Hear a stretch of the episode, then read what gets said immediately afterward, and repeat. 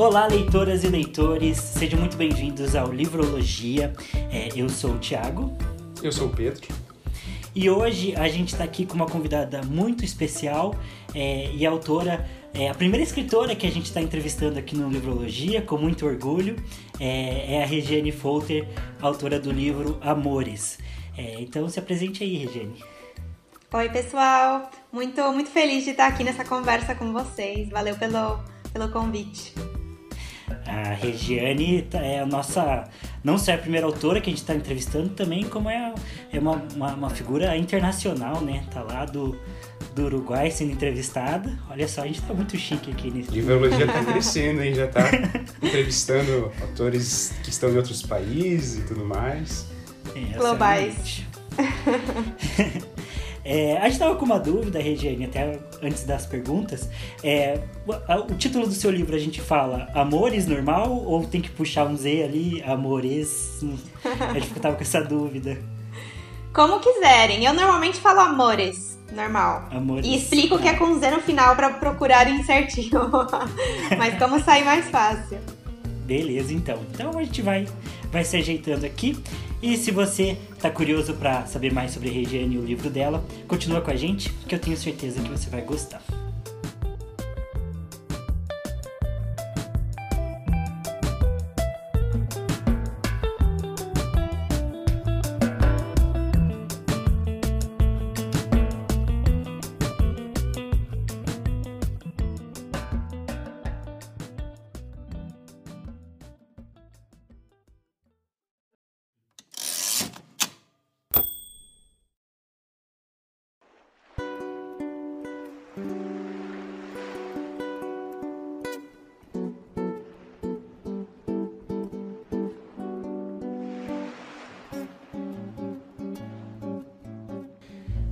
Então vamos começar aqui, não necessariamente com uma pergunta já de cara, mas mais com geral, assim, pedir para a Regiane se apresentar, falar um pouco dela, nome, idade, onde mora, um pouco da história de vida, de um modo geral, e também, puxando para o lado literário, uh, que ela conte um pouco da história dela, assim, dentro da literatura, como que ela resolveu se tornar escritora, se foi algo muito, se foi algo recente, se foi algo que vem desde criança, enfim, um pouco dessa história e também se teve alguma inspiração, né, algum autor, algum livro que ela leu e pensou, nossa, depois disso aqui eu quero me tornar uma escritora, uma autora, eu quero trabalhar com literatura.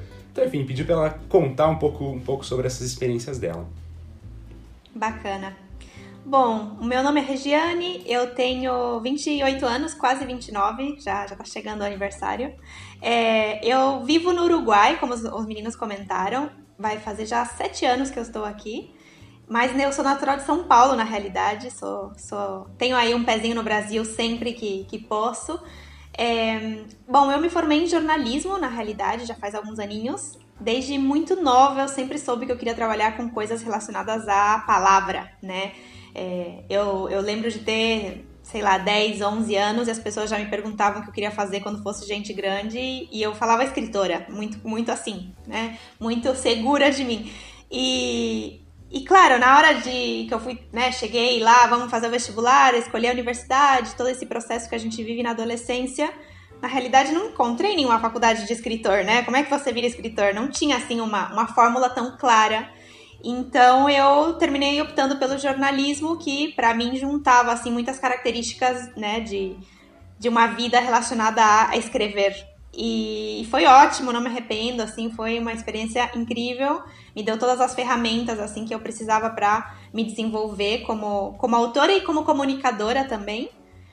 É, e bom, e tenho trabalhado nesses últimos anos com tudo o que vocês possam imaginar na área da comunicação, é, escrevendo matérias, marketing, é, conteúdo, on, conteúdo online de diversos formatos.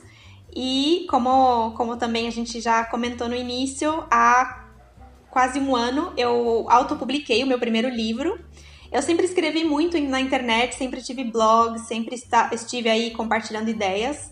Mas em agosto de 2020, oficialmente, assim, foi aquele momento em que a gente realmente sente que pode dizer sou escritora, porque é, o meu livro saiu lá na Amazon, né? O meu primeiro livro, Amores, é um e-book, na realidade, e em agosto ele, ele ficou disponível lá na Amazon para o pessoal. É... bom, já, já contarei mais do livro, acho, mais pra frente. Mas essa, esse é um pouquinho sobre mim. Não sei o que eu posso contar mais. Alguma outra pergunta de, de história que vocês queiram complementar? É, você você tinha algum autor, né, como o Pedro tinha mencionado, assim, algum autor de referência é, que, que te inspirava a escrever, ou algum livro, né, que te motivou a isso? É, nossa, acho que tudo que eu leio, de alguma forma, alguma coisinha fica, sabe? Alguma, algum, alguma coisa que, eu, que me faz admirar aquele trabalho, aquele autor, e a gente termina levando isso para o caminho, assim. Eu, há alguns anos, eu conheci, por exemplo, o trabalho de um escritor espanhol que se chama Carlos Ruiz Zafón. É, ele escreveu um livro que é bastante conhecido que se chama Sombra do Vento. E é um livro incrível. É, esse eu considero o meu livro preferido, assim, na realidade, porque ele fala justamente de uma história que gira em torno de uma biblioteca secreta, né? É uma história muito legal, assim, muito, uma aventura muito interessante e o estilo de escrita dele é, era, era porque infelizmente ele faleceu ano passado, é, era assim, o tipo de escrita que eu gostaria de escrever um dia. Sabe quando você lê uma coisa e você fala, nossa, adoraria um dia ter um estilo assim tão, tão marcante, a forma como ele criou os personagens, as características, personagens que são super humanos, ou seja, tem seu lado bom, seu lado ruim. É, realmente assim os, te, os livros dele são muitos os livros que ele escreveu são foram para mim assim um marco eu já era mais eu já estava mais adulta eu já estava na faculdade mas foi aquele momento assim de ler uma coisa e sentir nossa realmente gostaria de fazer isso um dia acho que antes os livros que eu lia eram mais assim amava entretenimento achava que era legal mas nunca tinha me imaginado ali sabe nunca tinha pensado que eu poderia fazer uma coisa tão grande então acho que esse é uma essa é uma excelente referência ao o Carlos. Em relação ao Amores, é, você mencionou né, que, que faz um ano né, que você autopublicou ele né, e, e, e se fez mesmo escritora. É, mas ele fala um pouquinho sobre o livro, né? Sobre como ele funciona, sobre a proposta dele e, e também como que ele saiu, né? Porque eu, eu lembro de ver na, quando você faz os seus agradecimentos, se eu não me engano, no livro, acho que você menciona, né? Que ele foi um processo de anos e tudo mais. Então, é, explica um pouquinho como que você chegou na ideia do livro, na proposta dele, quais foram as suas referências, né? No que, que você se inspirou para propor essa ideia. Bom, o Amores, ele é um livro que reúne muitos textos, são contos e crônicas, é, e cada um desses textos, ele, o seu título corresponde a uma letra do alfabeto, né? Então por isso essa brincadeira do nome Amores com Z no final, porque são histórias que vão de A a Z. É, e cada um desses textos relata algum, algum tipo de amor que eu experimentei ou, ou com o qual eu tive contato na minha vida. A ideia de fazer o livro é, na realidade, a ideia esteve na minha gaveta por muito tempo, assim, sabe? Até eu realmente falar, não, vamos, vamos fazer isso acontecer. Foram anos.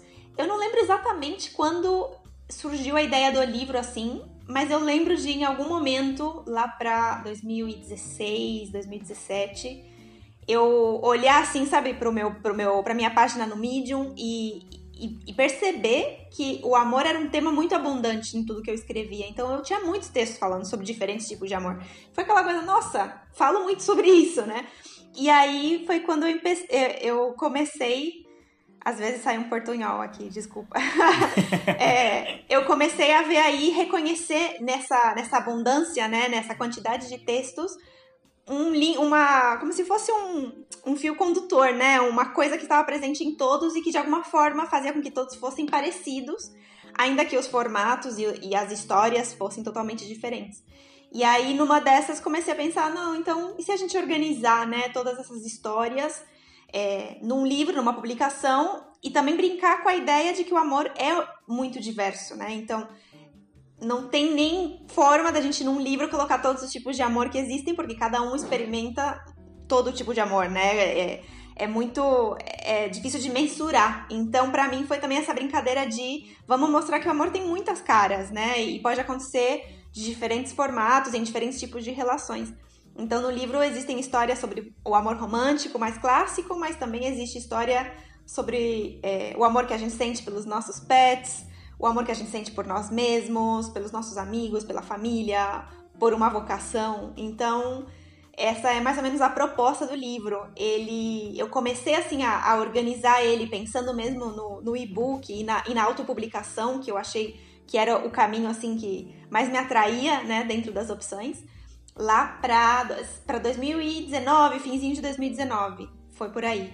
Que aí a gente começou a organizar, organizar os textos, né, escolher, editar, todo esse processo. É, então foi, foi mais ou menos assim. É, e não, não era uma pergunta que estava é, planejando, mas já para aproveitar, porque eu, eu, também sou um aspirante a escritor e tudo mais, né? Então a gente vai acompanhando uh, uh, as movimentações do mercado e como as coisas funcionam e vai pesquisando. E como você falou, né? Não tem faculdade de escritor, né? É tudo você que lute. Então, é, mas eu queria saber é, se, se você chegou a cogitar a ideia de, de publicar por uma editora o livro no primeiro momento, né? Eu acho que o seu livro ele tem uma versão física também, né? É, mas não sei se foi você mesmo que, que foi em gráfica para publicar. É, e como que foi o seu processo, se, se, a Amazon já foi uma primeira ideia, ou se você cogitou publicar para uma editora, né? E, e se deu certo para você, né? Para os seus planos é, publicar ele na Amazon. Sei que tem uma versão em espanhol dele também, né? Então é, se você conseguiu atingir um público maior, talvez, né? Como que tá essa parte mais é, comercial do livro, né? E também de como você chegou nesse, nesse, nesse tipo de publicação. Bom, acho que o processo com Amores foi todo muito de experimentação, sabe? De provando e, e vendo o que acontecia. É, em, em, um momento eu cheguei sim a, a enviar o livro para algumas editoras, é, mas não tive resposta, né? Eu, eu sempre estive em contato com muitos, muitos autores, assim, no mundo online, e todos sempre se queixavam desse mesmo problema, de que é, é um mercado muito competitivo, é difícil você aparecer, é difícil você se posicionar, né? É, as editoras muitas vezes preferem é, apostar em pessoas que já estão fazendo coisas, que já tem alguma coisa publicada. Então eu pensei, bom, essa, história, esse livro tá aqui fechadinho, né, no, no, meu, aqui no meu drive. E se eu ficar esperando muito tempo, sabe como é escritor, né? Você deve saber bem, Thiago. Eu vou querer mexer de novo, vou querer trocar as histórias, não vou ficar satisfeita, porque a gente não para de editar. E eu falei, não, chega, vamos fazer isso acontecer, vamos procurar autopublicação, porque eu já tinha algumas ideias de como funcionava o processo por estar trabalhando naquela época com uma autora, é, é uma autora inglesa, na realidade, que vive aqui no Uruguai, e ela escreve livros falando. Na, são livros, na verdade, mais turísticos. Né? Ela faz guias turísticas falando sobre o Uruguai, mas em inglês, que é um mercado assim que se interessa muito por visitar e conhecer o país, mas não existe tanto conteúdo em inglês.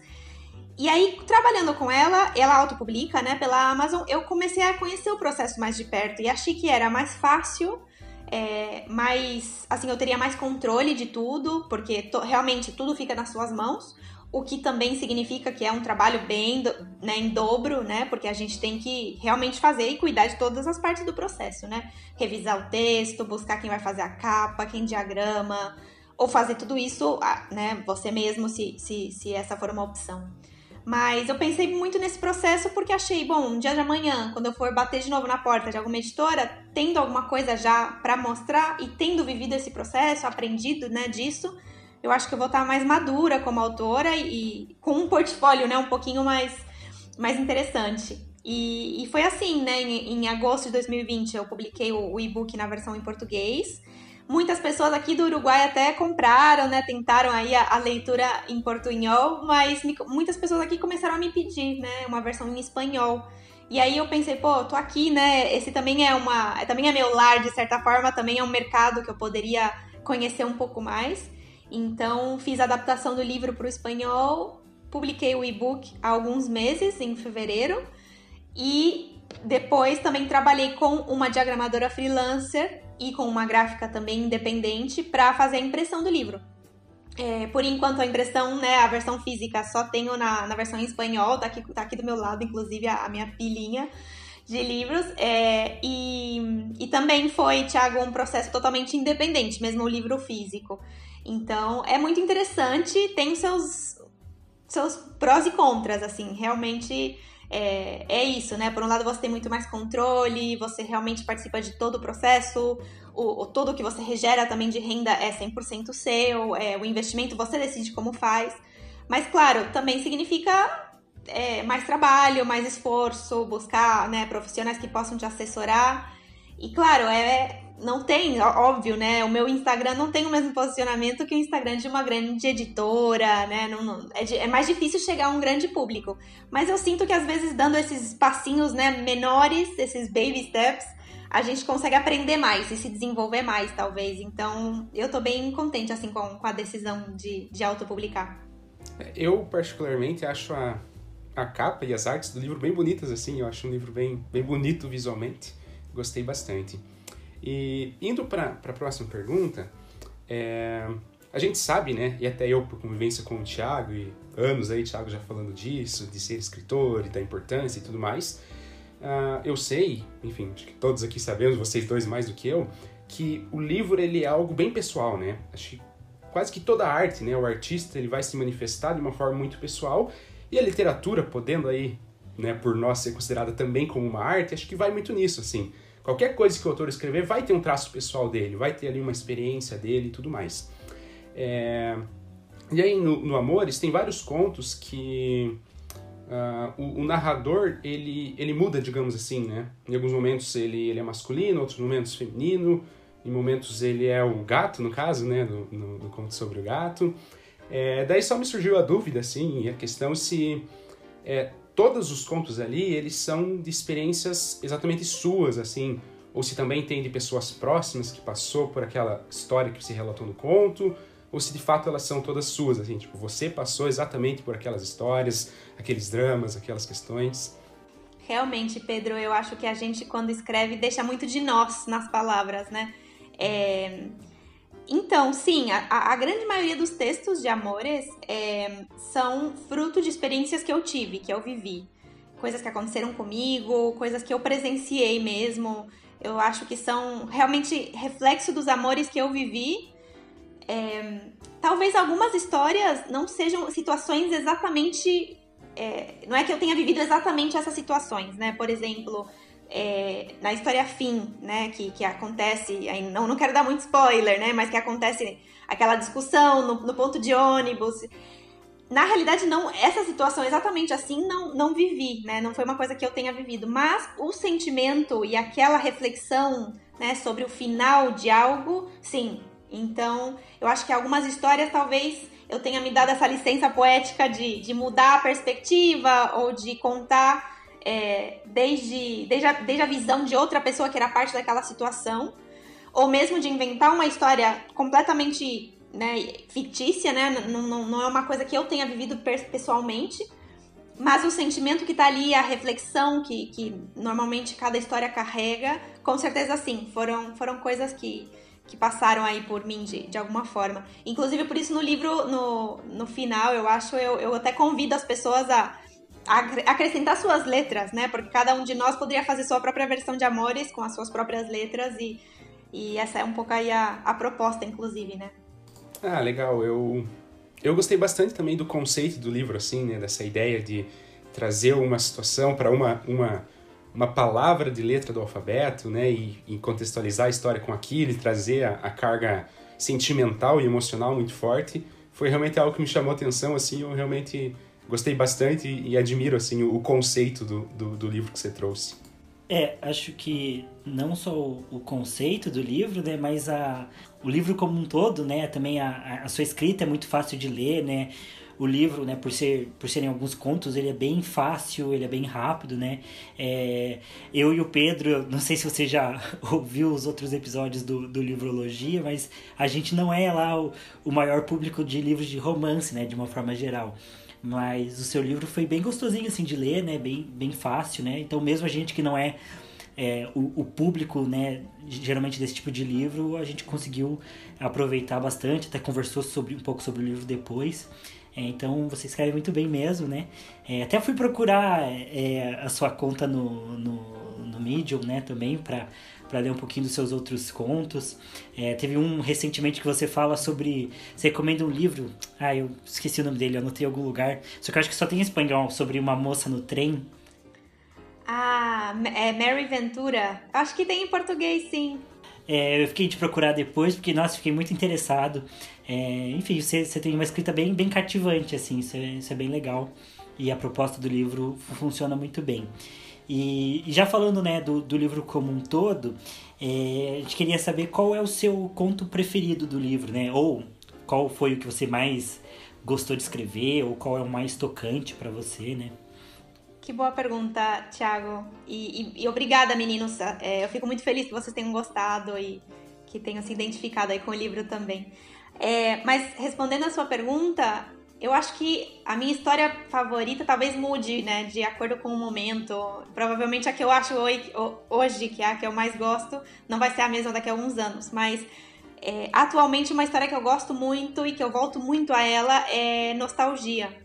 É, primeiro porque eu gosto muito da palavra nostalgia, eu acho fantástico essa coisa que é é um sentimento, uma, uma emoção que é bom e ruim ao mesmo tempo, assim, eu acho muito louco isso. E, e, eu gosto muito desse texto porque eu acho que ele é um texto que, que me conforta muito, né? É, ainda mais nesse momento que a gente está vivendo, que está sendo tão difícil, em que todos estamos tendo perdas. e Então eu acho que é um texto que de alguma forma me, me traz um pouco de tranquilidade, de saber que por mais que as coisas sejam difíceis, né, num primeiro momento, com o tempo, a gente consegue mudar um pouco ou ressignificar né, os nossos sentimentos.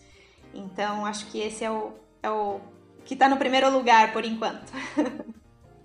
é, o, o, o que eu mais gostei, particularmente, acho que foi a biblioteca, porque você cita ali, é, é, faz referências a várias obras que eu mesmo li, que eu gosto bastante.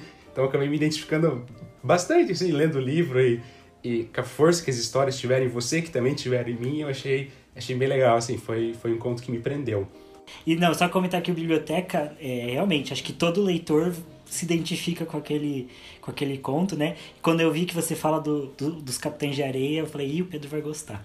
Mas, nossa, é, acho que a proposta do, do Livrologia, né? A gente fala muito sobre que, que a gente quer compartilhar experiências literárias e acho que é basicamente por conta disso, porque a gente acredita que os livros têm uma capacidade de marcar a gente de maneira inexplicável quase, né? É algo muito profundo, muito forte e assim é um livro que dá um match com você assim e pronto, sabe? Você fica impactado e, e é algo que pode literalmente mudar a sua vida, né? Acho que mudou a, a, as nossas vidas aqui.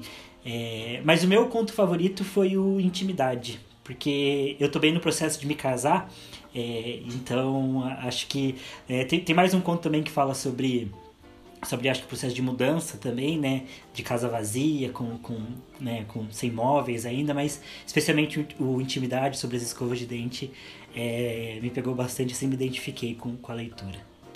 Parabéns pelo casamento. Obrigado, me caso esse mês, inclusive. Nossa, tá chegando. Daqui uns dias até, né? Não falta pois muito, é. não. É.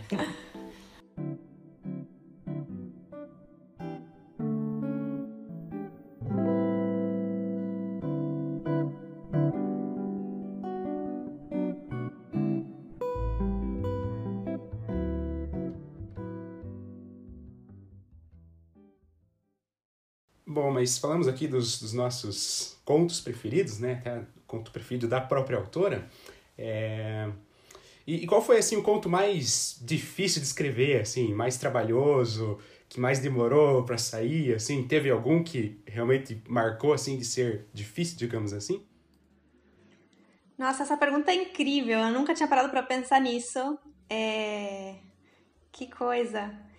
Eu acho que não teve nenhum texto que foi difícil de nascer. Eu acho que quando eu escrevi esses textos, sabe aquela coisa de, nossa, tô sentindo isso, preciso colocar no papel.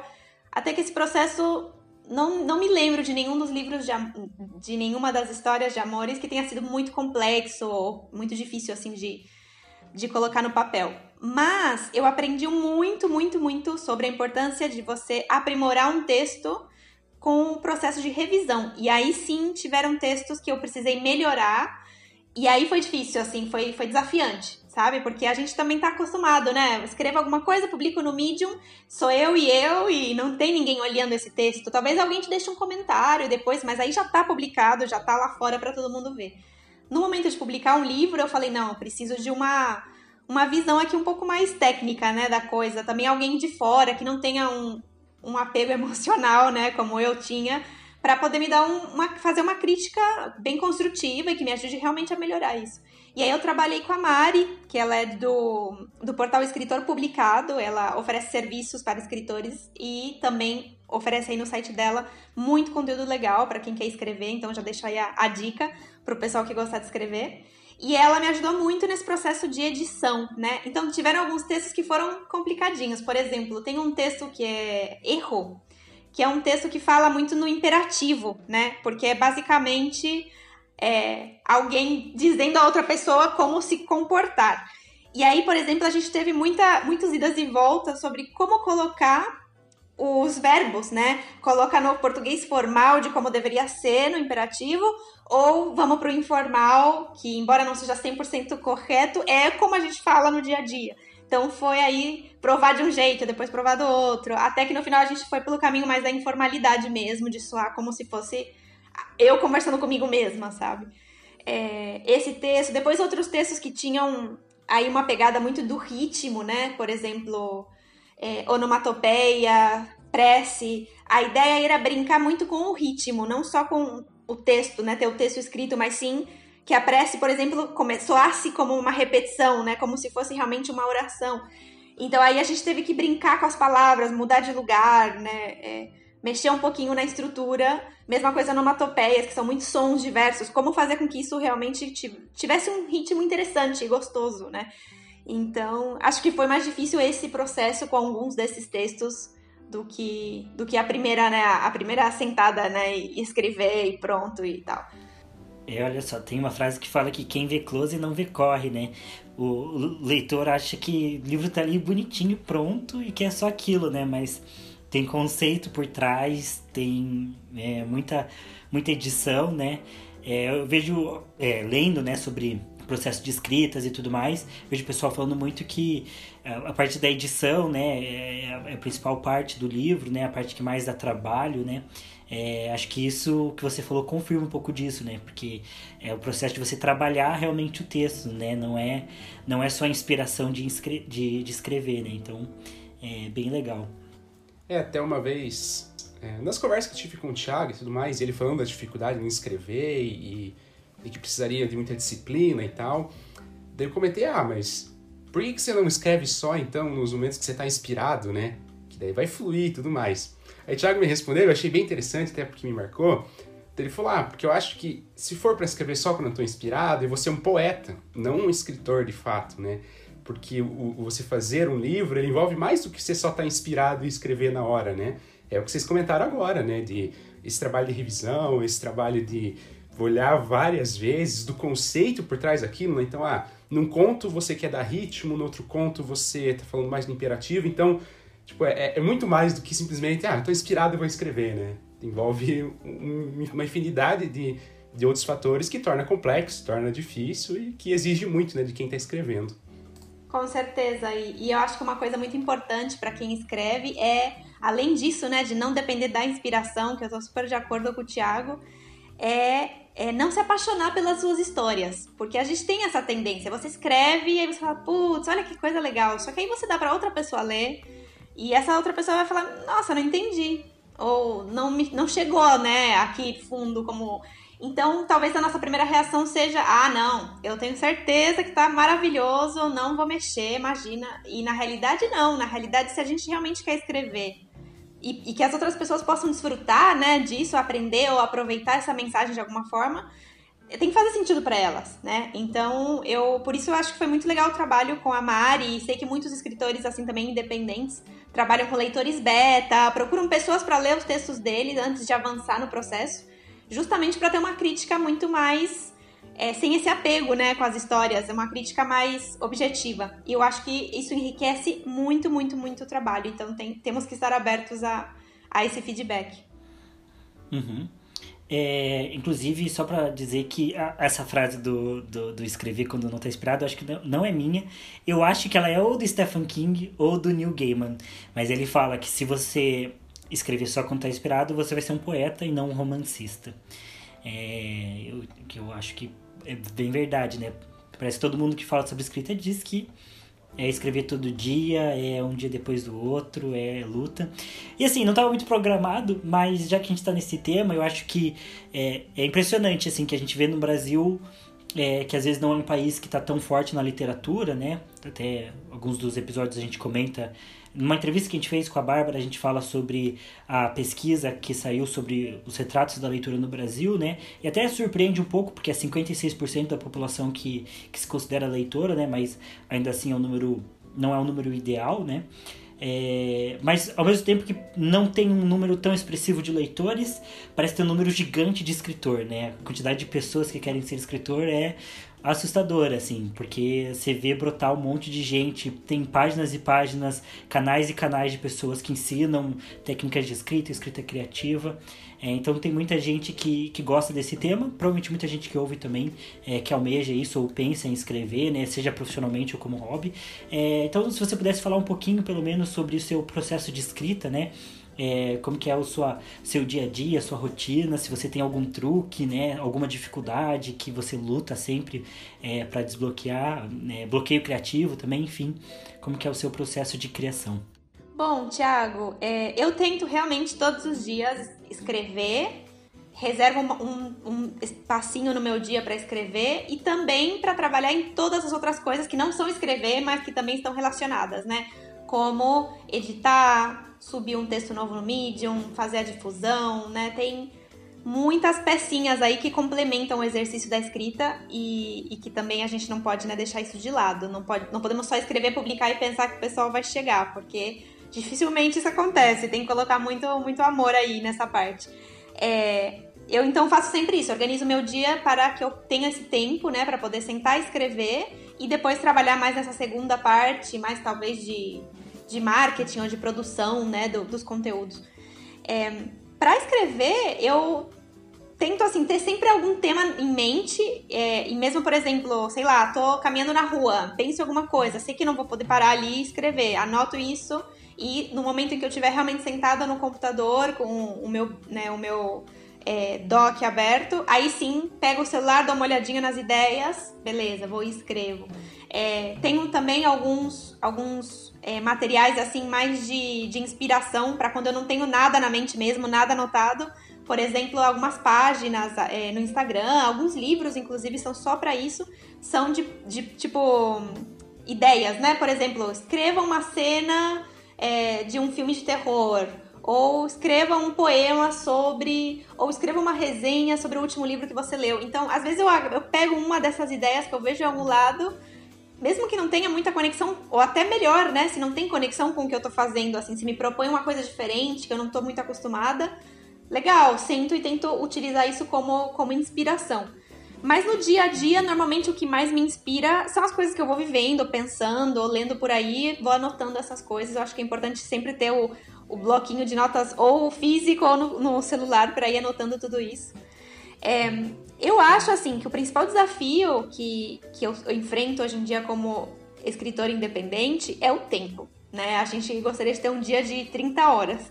Porque, embora escrever seja a minha paixão número um e eu adoraria poder passar todo dia trabalhando e publicando e fazendo coisas com amores e tudo isso, eu tenho preciso trabalhar e preciso gerar uma renda também aí que complementa tudo isso, né? Vocês devem saber muito bem como é. Criadores de conteúdo no geral passam por essa mesma esse mesmo desafio. Então, claro, às vezes a gente tá nessa, né? Você tem que trabalhar, você tem que fazer os seus freela, os seus corres, e o escrever, às vezes, é a última, a última coisa da lista, né? Então, o mais importante para mim foi definir bem uma rotina. Eu trabalho hoje part-time, então eu tenho bastante tempo até no meu dia para fazer as outras coisas. Eu realmente sou bem bem assim, rígida comigo mesma. Então agora é hora de sentar, dessa hora até essa hora eu vou escrever e não vou sair, sabe? E vou repetir isso hoje, amanhã e depois. E às vezes a gente cansa, às vezes a gente fala, puxa vida, sabe? Não, ai, vou deixar isso pra lá e me concentrar só no que me traz, só no que me dá dinheiro, né? Só que eu acredito que se a gente quer que um dia a escrita seja a nossa principal fonte de renda, o nosso trabalho número um, você precisa passar por tudo isso antes, sabe? Você tem que se dedicar para um dia poder chegar lá na frente em, em outro estado, né? Em outra. É, em outra forma, né, de levar esse, esse. Porque não deixa de ser um empreendimento também, né? A gente está empreendendo em nós mesmos. Então, eu acho que esse é o meu maior desafio. Estou sempre lendo sobre isso, inclusive se tiverem recomendações de como trabalhar e gerenciar o tempo e, e, poder fazer tudo entrar. Porque além disso, a gente também tem a vida pessoal, né? Os projetos paralelos, outras coisas que a gente faz, né? Além do trabalho. Então, acho que esse é, é o grande desafio para muitos escritores no Brasil, porque justamente como você falou, né, Tiago, tem tanta gente escrevendo e tanta gente publicando. Se a gente quer aparecer um pouquinho mais, a gente quer se diferenciar, se a gente quer chegar um pouquinho mais longe, é, precisamos trabalhar, precisamos né, sentar e, e, mandar ver, não tem muita opção. Então, quanto mais horas no dia a gente tiver para se dedicar a isso, melhor, com certeza. Sim, com certeza. E hoje o autor meio que, principalmente o, o autopublicado, né? Ele é um autor meio empresário, né?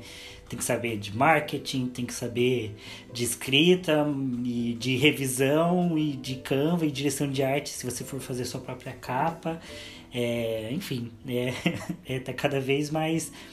Por, por um lado, eu acho que é bom, né? Porque acho que a gente tem um pouco também, principalmente aqui no Brasil, acho que tem um lado, né? É, que pensa na escrita como algo é, puramente filosófico, né? Algo meio artístico, né? Então a gente é, já viu alguns relatos né, de autores que querem escrever só quando estão inspirados ou que é, não se dedicam tanto e acham que a escrita é uma arte que vem e isso pode funcionar para eles também, né? Mas essa corrida que, que a gente tem visto, né, de autores que querem viver de escrita mesmo, né, é uma corrida que você precisa estar tá fazendo tudo, né? E acho que isso pode ser cansativo, mas quando é o que você gosta, né, o que você ama, acho que vale a pena e, e tende a, a trazer resultado em algum momento, né? Com certeza. É o que faz a gente feliz, né? Então isso é o mais importante.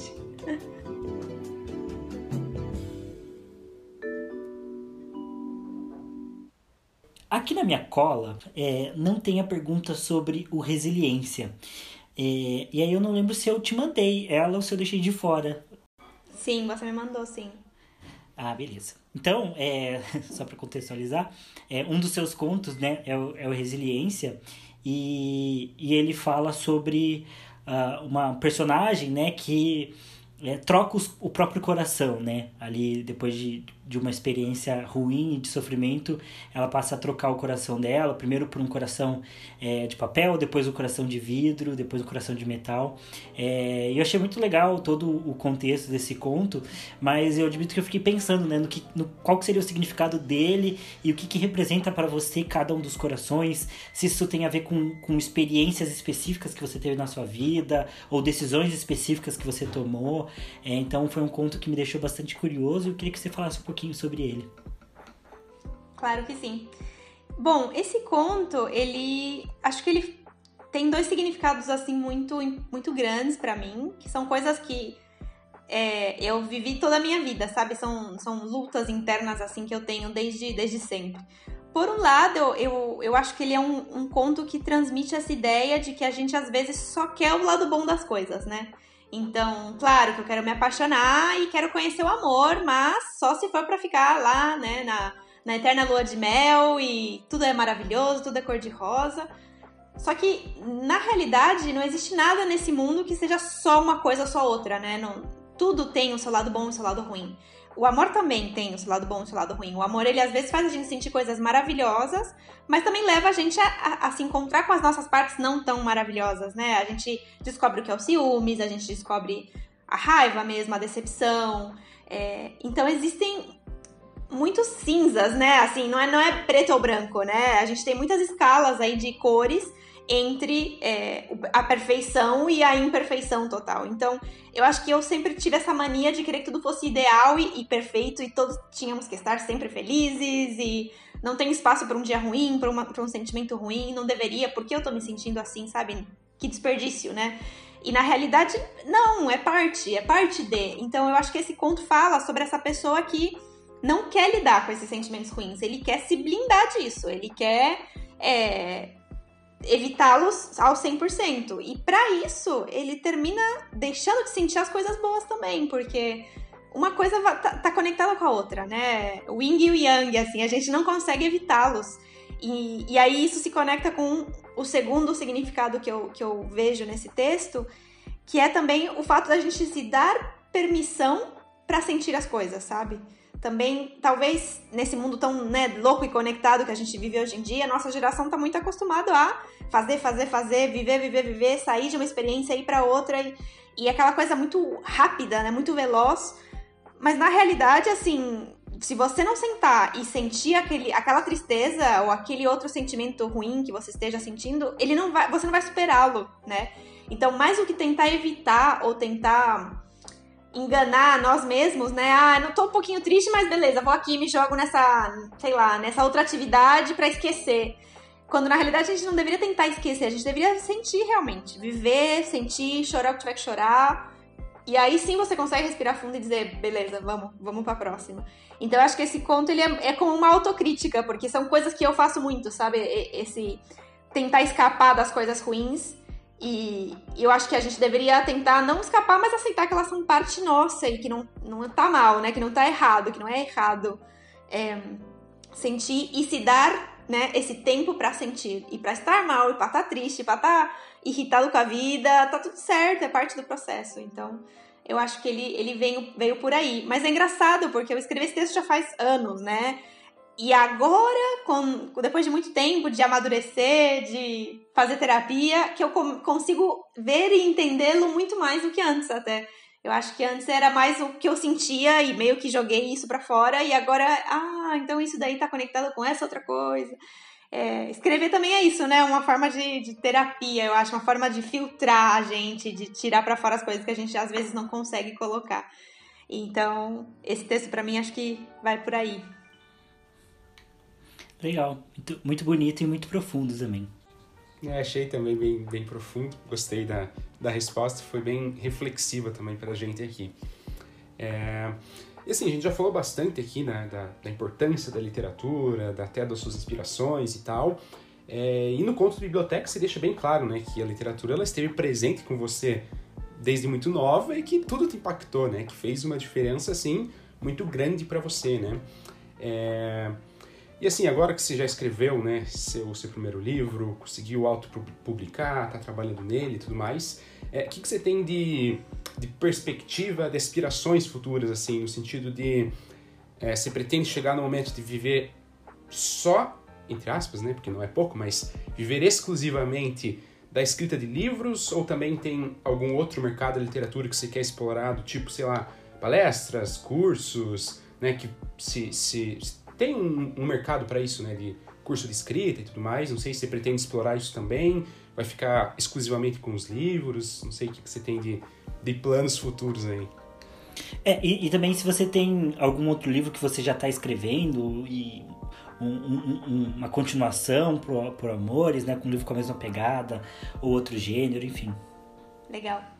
É, bom, sim, eu acho que no futuro, realmente, eu, se eu me visualizo assim, o ideal para mim hoje seria é, tá vivendo da escrita 100% e, e provavelmente da escrita de livros ou também de, da escrita para portais, né?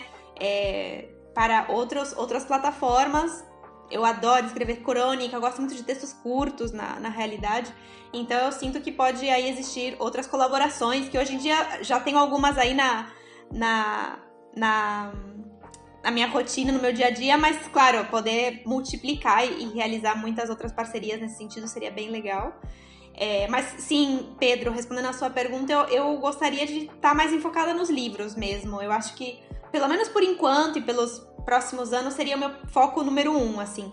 É, não, nunca pensei muito em, em, outros mercados mais como os cursos, as palestras, que eu sei que existem muitos e conheço muita, muita gente legal aí trabalhando nisso ainda não me vejo muito aí, mas vai saber, né? Eu nunca digo nunca. A gente, o dia de amanhã, pode mudar de ideia. É, e agora sim, eu tenho me dedicado muito à, divulgação de amores. À, agora, né, o, o, livro físico recém saiu. Quero poder fazer a versão física no Brasil também. Então, tô bem centrada nisso, sabe? Assim, de espremer amores o máximo que eu puder, tirar todo o suco que eu puder e realmente fazer com que muitas pessoas possam conhecer esse livro. É, também continuo escrevendo, né, para esses portais aí parceiros e, e, no meu próprio Medium. Então isso também é um fluxo aí que nunca para e, e, que eu acho bom, porque é uma forma de manter essa rotina, manter, manter essa constância que a gente vinha falando também. Mas claro, a gente está todo todo tempo pensando na próxima história. Então eu tenho até um, um outro livro bem avançado, assim, que tá também na gaveta. É outro tipo de livro, é um. Seria uma história mesmo, uma novela, até diria, mas policial, com uma pegada feminista. É bem diferente de Amores, na realidade. E eu ainda não sei o que eu sinto por ele, sabe assim? Terminei, mas tô meio. Ai, não sei, preciso voltar. Eu preciso visitá-lo de novo e ver o que, que vai rolar aí. E pedir que outras pessoas leiam também para ver se, se foi um erro ou se dá pra, dá pra fazer alguma coisa com aquilo. E, e tem uma outra ideia também, assim, de livros mais. de de um livro de textos mais curtos, como Amores, assim, nesse mesmo formato, mas com, claro, com outra temática, que é esse sim, é só uma ideia por enquanto, tô brincando assim com ele na minha mente ainda, vendo aí se dá pra, dá pra levantar, é, dá pra tirar realmente isso do, do mundo das ideias ou se não. Eu, eu sinto também isso, que normalmente para pensar em publicar o livro, eu, eu me apaixono e me desapaixono das ideias muito rápido, sabe? Então preciso ainda encontrar e estar muito assim, ser segura, com certeza de que essa é a correta.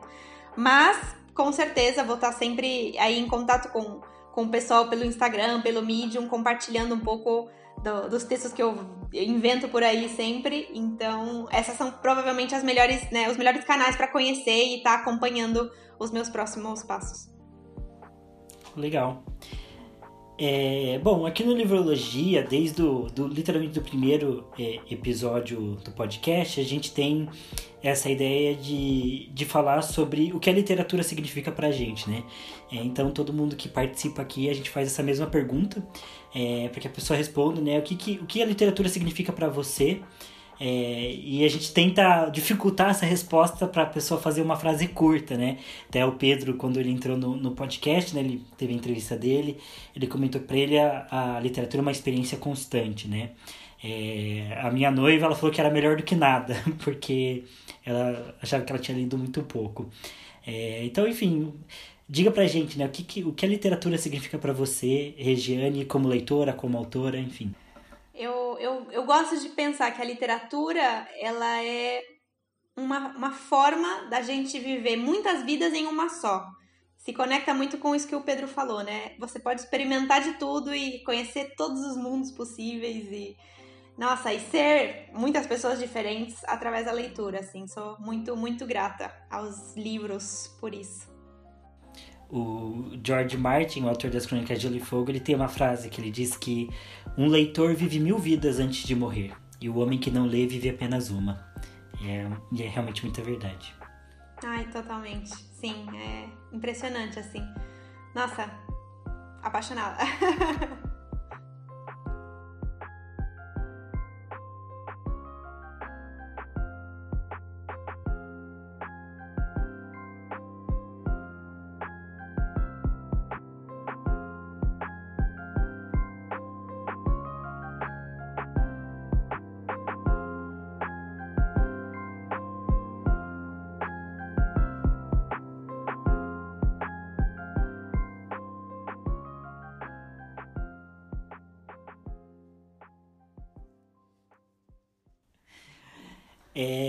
bom, Pedro, você tem mais alguma pergunta que surgiu aí que você queira fazer? Algo que você queira comentar?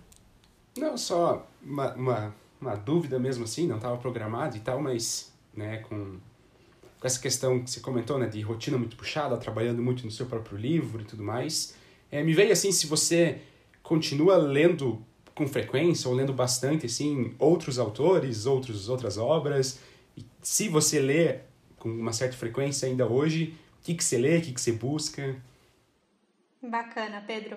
Ai, sim, tento, tento ler muito, porque também nessas, nessas dicas dos grandes autores que a gente sempre vê por aí, é, sempre está muito presente isso que o, que o Thiago falou, né? De sentar, escrever, insistir um dia após o outro e ler muito, né? Eu acho que até o Stephen King tem uma, tem uma frase também que ele fala muito sobre isso, sobre a importância de você ler. E, e eu acredito muito nisso, assim. Não é fácil, às vezes a gente tem aqueles momentos de ressaca literária, como todo mundo fala, é, mas eu tento ler bastante, sim. Eu, eu tento, por exemplo, eu tenho o costume de tomar café lendo, né? Então, às vezes são, sei lá, às vezes são 40 minutos, às vezes são 10, depende do dia, né? E do despertador. Mas pelo menos esses 10 minutinhos eu vou estar lendo alguma coisa, né? E, e o tipo de livro nossa, é, varia muito, muito. Agora, por exemplo, eu tô lendo dois livros, que na realidade eu não costumo ler dois livros ao mesmo tempo, mas justo esse, não sei, nasceu aí essa, essa necessidade, que é um livro que eu tô lendo, é um livro de poesia, é, que são poemas bem curtinhos, que eu agora não lembro o nome da autora, mas tem um estilo meio da, da Rupi Kaur, que eu não sei se vocês conhecem, mas é uma, uma, poet, uma poetisa cana, do Canadá, que ela escreve textos, poemas bem curtinhos e bem reflexivos, bem legais, é, assim, é muito interessante para quem gosta de, de poesia. É um livro meio nesse esquema, né, não é dessa autora, mas, mas é parecido.